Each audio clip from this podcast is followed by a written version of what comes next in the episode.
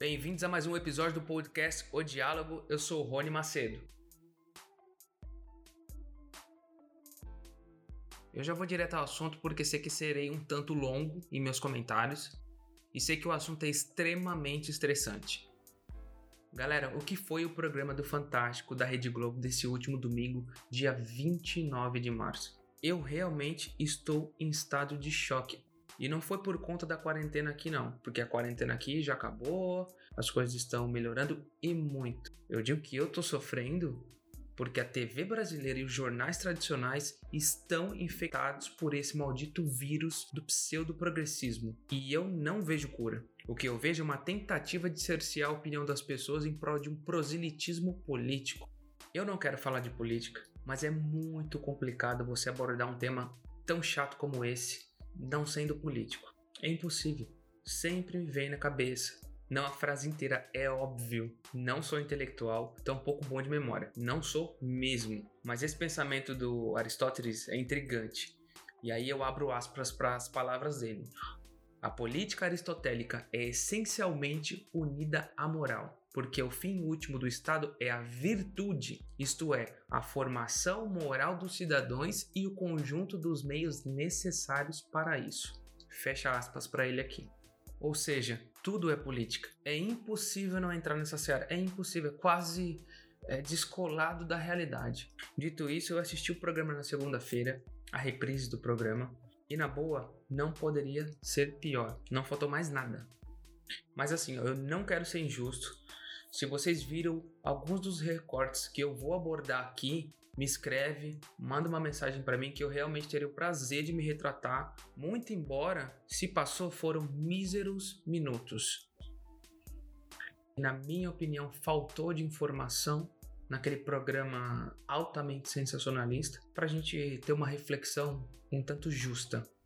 Primeiro, o número de recuperados em meio a toda essa pandemia. Eu confesso, eu não vi e eu volto a repetir: se passou, foram míseros minutos, o que para mim não é válido. Quero consistência, quero entender mais isso, como é que está funcionando. Drogas que atualmente estão dando certo pelo mundo, por exemplo, o que a China usou, Coreia do Sul, o Japão.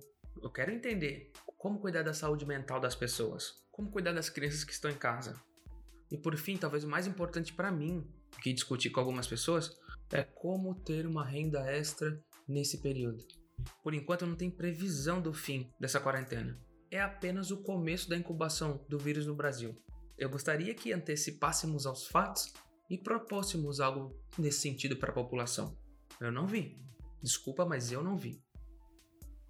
Então, mais uma vez eu vou reforçar o meu posicionamento aqui. Eu já falei no episódio 1, 2 e 3 o que eu acho da quarentena e com conhecimento de causa. Eu acredito que a quarentena foi extremamente importante aqui para a China.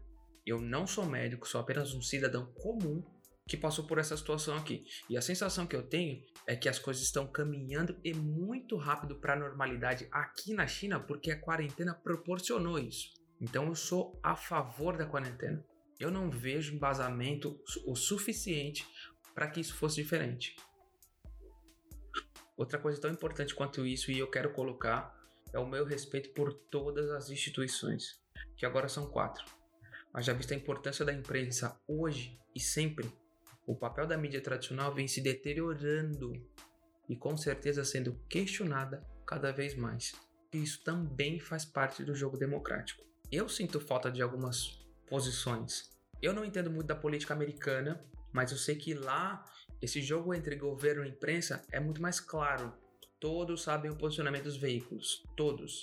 No Brasil, esse jogo obviamente não aconteceu por conta do proselitismo político. Quantos anos nós passamos sendo enganados por políticos? Sérgio Cabral, Alberto Youssef, Eduardo Cunha, Dirceu, Lula, Severo. A lista é gigantesca, tem mais 50 caras aí. Todos condenados pela Lava Jato. Criminosos do PT, PMDB, agora DEM, né? Porque eles trocam a sigla, mas a gente não esquece. PP, PTB, SD, PSDB. Aliás, falando de PSDB, cadê o Aécio? Ninguém fala mais nada. Cadê o Temer? Com as falcatruas para serem esclarecidas lá em Santos. E notem, tudo isso sendo pago com o nosso dinheiro. Em lugar algum do mundo houve registro desse tipo de corrupção. É impossível. Procurem. A imprensa tradicional esquece tudo isso, gente. Eu acredito que esses dias de mau jornalismo não vão durar. Isso não é por mim. Eu sou apenas um simples palpiteiro aqui.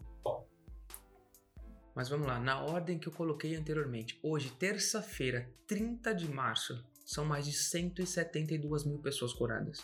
E meu amigo, eu penei para encontrar uma única edição de um jornal do Brasil falando disso. E pasmem, encontrei um artigo da Jovem Pan de sábado, dois dias atrás. Dois dias atrás. E aqui eu vou repetir inúmeras vezes nesse episódio. Estão morrendo muitas pessoas, sim. Hoje são 88.769 pessoas. É uma tristeza profunda. A situação é sim gravíssima. A gente tem que destacar isso sim. Eu também concordo. No entanto, a mídia está deixando todo mundo pior. As pessoas vão começar a morrer de depressão, que é a doença do século 21, gente. Segundo a Organização Pan-Americana de Saúde, estima-se que mais de 300 milhões de pessoas sofrem do transtorno pelo mundo. No pior dos casos, leva ao suicídio. Mais de 800 mil pessoas morrem de suicídio por ano. Pânico gera pânico. Não é isso que a gente precisa nesse momento. Eu fiquei maluco pesquisando algumas coisas sobre tecnologia. Eu não sei se vocês já leram isso. Deem um Google também. Vou tentar encontrar esse link e deixar também no meu blog. As crianças, não só crianças, adolescentes também, estão acelerando os vídeos no YouTube. Inclusive o YouTube já tem essa opção para ter mais tempo livre, porque elas acham que aquela velocidade normal do vídeo não atende mais elas. Cara, eu achei isso bizarro. Quando você acelera o vídeo, a voz fica mais rápida, não só a imagem. Então é difícil até a compreensão. Olha que loucura, cara. Uma coisa bizarra. Vivemos numa era em que se constrói relacionamento por aplicativo. Altíssimo índice de obesidade. Fruto do quê? Ansiedade. Entre outros. É isso que a gente quer? Não é isso que a gente quer. No meu ponto de vista, eu vou dizer o que eu quero. O que eu quero é saber que drogas estão usando pelo mundo para curar o coronavírus, tendo em vista que não tem vacina ainda. O que a China fez para cuidar de 1,4 bilhões de pessoas, como ela conteve esse vírus e curou tanta gente. A densidade populacional aqui é grande em algumas cidades. Além do enclausuramento, como que ela conseguiu tantos aparelhos de temperatura? Todo lugar que eu ia aqui tinha gente medindo a temperatura. No McDonald's, no mercado, todo lugar, absolutamente todos os lugares. E ainda hoje ainda existem alguns lugares que estão medindo. Será que eles não podem ajudar a gente? Nessa questão de infraestrutura, de equipamento, eu quero ligar a TV e ver esse tipo de ajuda. Outra coisa, não poderia ter um quadro só focando em como se prevenir dessas doenças causadas pelo estresse, o que leva à depressão, por essa ansiedade gerada por conta da reclusão forçada? Além disso, usar a audiência, que é a maior do país, para educar as crianças. Eu não sei que tipo de programa. Eu sou palpiteiro, eu já falei aqui. Mas não daria para fazer absolutamente nada para interter, educar. A mídia não adora educar as nossas crianças? Agora está a oportunidade, faça mais agora. Outro ponto que me deixou extremamente frustrado. Aqui na China, mais de 150 milhões de pessoas tiveram aula pela internet. O Estado brasileiro há décadas não investe em infraestrutura, gente. E hoje isso não é uma realidade, a gente não pode fazer isso, a gente não consegue ter esse mesmo alcance pela internet, como aqui, por exemplo. Então, por que as emissoras não cedem espaço para um conteúdo educativo nesse momento e deixem de pensar em ganhar dinheiro? Por que não colocam o interesse do povo acima do próprio interesse? Sabe por quê? Porque não vende, não tem lucro. Esse é o ponto. Em pouco tempo não vai dar para mudar o Brasil, gente. Não vai, o buraco é muito mais embaixo. Nós temos problemas enormes. Aí você diz: ah, por que, que a China saiu tão rápido? Foram só dois meses.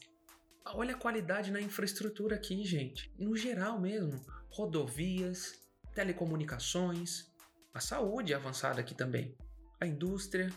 Nessa somatória, você consegue achar uma justificativa por que, que eles só demoraram dois meses em meio a tudo isso. Então, mais uma vez, o Brasil é o Brasil. Não dá para comparar com outros países. Temos os nossos problemas. Foi no nosso país que ocorreu o maior caso de corrupção do mundo. Eu espero que ninguém se esqueça. O senhor Sérgio Cabral prometeu agora, em dezembro do ano passado, em delação premiada, que vai devolver 380 milhões de reais, caso fosse homologada. Dinheiro que faltou para saúde, saneamento básico. Vejam, o Brasil não trata 48% do próprio esgoto. Esse próprio saneamento que na falta causa inúmeras doenças: dengue, diarreia, leptospirose e outras. Todas matam. Todo ano a gente assume que está fazendo errado, gente. Todos os anos. Então, voltando para a educação, eu gostaria de ver mais iniciativas na TV aberta. Porque é onde a Dona Maria vê, é classe CDE, ninguém tem TV a cabo. Essa não é uma realidade da população do Brasil. Não tem internet, não tem TV a cabo. Essa é a nossa realidade. Então eu gostaria de ver esse tipo de iniciativa na TV aberta, sim, porque o alcance é maior, sim. Então por isso eu gostaria de ver quais são os cuidados que eu preciso ter com as crianças, com o adolescente nesse período, e aqui eu não vou nem falar da iniciativa do executivo e do legislativo.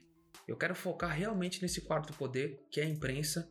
Inclusive, tem o papel de nos ajudar a cobrá-los. Imagina, se, se nós tivermos que cobrarmos os quatro poderes separadamente, olha o nível educacional que nós temos no país. É difícil a gente cobrar um poder, imagine cobrar os quatro. Então, se a gente tem uma imprensa a favor do povo brasileiro, fica mais fácil fica praticamente o legislativo e o executivo para cuidar. Porque o Supremo tem que dançar sim conforme a música. Escutem o que eu estou falando.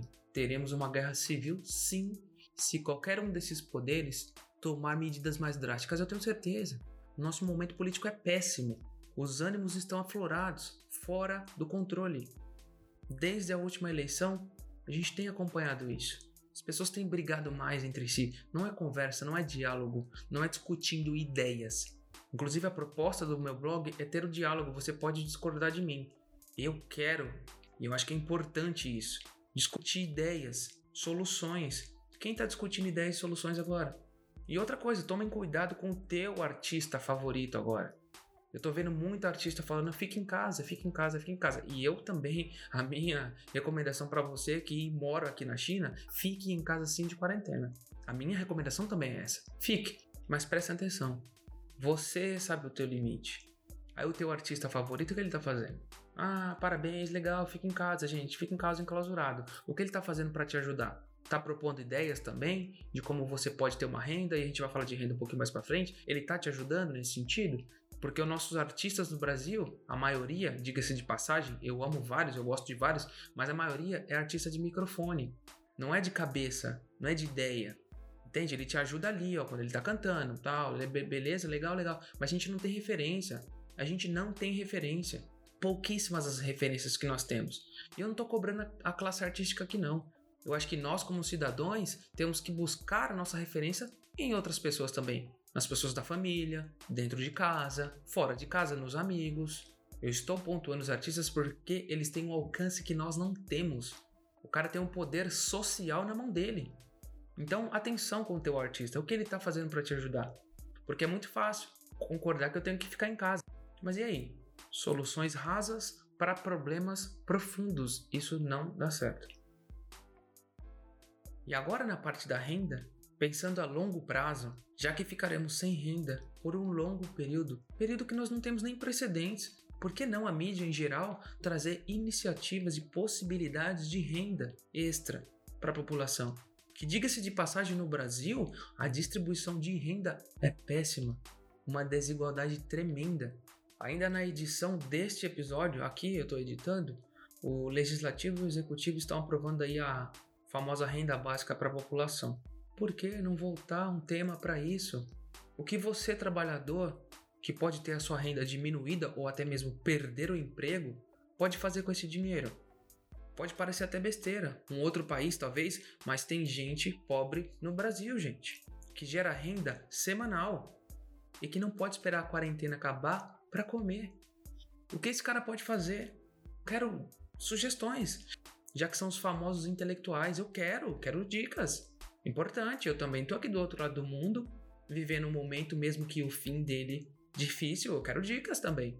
Desses pseudos intelectuais, eu quero dicas. Por favor, ajudem-nos. E olhem só, esse tipo de conteúdo é simples de se produzir, gente.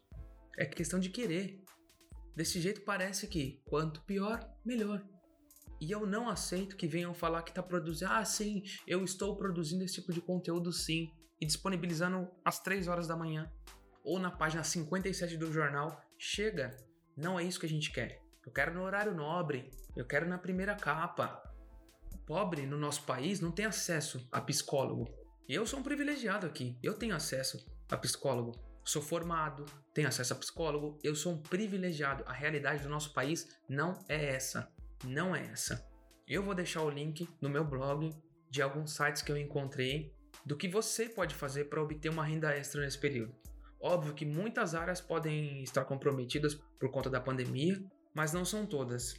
Alguns exemplos rápidos aqui para vocês terem uma ideia: entrega por aplicativo, e-commerce, oferecer corte de cabelo em casa, trabalho de costura, sei lá, cozinhar um bolo, aulas pela internet, cursos pela internet. Você pode produzir um curso e disponibilizar pela internet, vender produtos que você enjoou. Tem até um aplicativo, Enjoei, Mercado Livre, e são vários outros, tá vendo? Poxa, traz isso como um conteúdo diário para a população, para ela aprender, para tentar sair desse buraco que a gente ainda vai entrar. A gente não entrou. O vírus ainda está em período de incubação, gente primeira e segunda semana de abril vai ser tenso. O número de mortos vai subir, o número de infectados vão subir, vai ficar muito pior. E outra coisa, sem contar que você pode descobrir uma nova profissão. Redator, escritor, produtor de vídeos no YouTube, por exemplo, design, enfim. Eu mesmo sempre escrevi sobre política para mim mesmo, falava com amigos, vezes ou outra postava algo nesse sentido, tive uma página de conteúdo sobre o tema, Agora tomei coragem e resolvi também criar um podcast. E aproveitar que eu moro aqui na China para tentar escalar isso. Li bastante, pesquisei muito, mas veja, eu sou um privilegiado. Eu já eu vou repetir isso novamente. Eu tenho acesso à internet, eu sou uma pessoa formada, eu tenho saúde. A gente tem que pensar na outra parcela da população. Se não for pelos meios gratuitos e o meio de massa, não tem como fazer isso. Bom, desculpa eu me alongar em algum tema ou outro, mas eu realmente fico muito estressado quando toca nesse assunto. Eu vejo muita crítica e pouca sugestão de melhoria. E falando um pouco das medidas adotadas no Brasil, o modelo seguido oficialmente é a supressão do vírus. Todo mundo em casa, quietinho, sem ir para a praia e saindo o menos possível. O governo prometeu essas últimas semanas injetar 700 bilhões de reais nos três ou quatro meses promete liberar um pacote de auxílio emergencial para os trabalhadores informais, que é isso que está sendo votado aí, podendo chegar a 1.200 para mãe e chefe de família. Olha esse ponto. É tudo uma questão de como eu quero te passar essa mensagem. O que eu falei pode chegar a 1.200. Só que aí você tem que levar em consideração e parte de 600 reais. Então vai de 600 reais a 1.200. Só que esse número de 1.200 não vende porque para o brasileiro comum, R$ 1.200 é muito dinheiro. Seria o quê? Um troféu joinha para o governo. Então eu, como mídia tradicional, o que eu faço? Vou botar ali na minha chamada 600 reais. É mentira? Não é, mas é a forma com que eu coloco as informações que para mim tá errado. É o que eu quero vender. Mas tudo bem, liberdade de imprensa. Só que a imprensa vai pagar. Uma hora a conta vai chegar. E essa é a minha crítica. Como nós vivemos numa democracia, eu também tenho o direito de opinar. E aqui mais uma vez eu não quero defender ninguém. Minha crítica nesse momento é sobre o quarto poder, em cima da imprensa.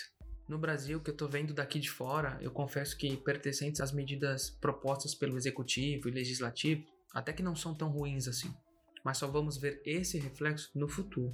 Poderia ser melhor no ponto de vista de esclarecimentos. Para mim, o ministro da Saúde, por exemplo, tem feito um trabalho brilhante. O ministro Guedes sumiu um pouco, mas as medidas estão aparecendo devagar, mas estão aparecendo. Presidentes do Senado Daniel Alcolumbre e da Câmara Rodrigo Maia, como sempre, querem aparecer mais do que deveriam, para mim, porque no momento de aprovar pautas mais importantes e deixar o Congresso mais célere, eles desaparecem. Mas tudo bem, esse é o momento de união. Eu tenho críticas a fazer ao Executivo, ao Legislativo, mas eu também acredito que essa diferença entre os poderes é saudável para a democracia, equilibra os poderes, um acaba fiscalizando o outro.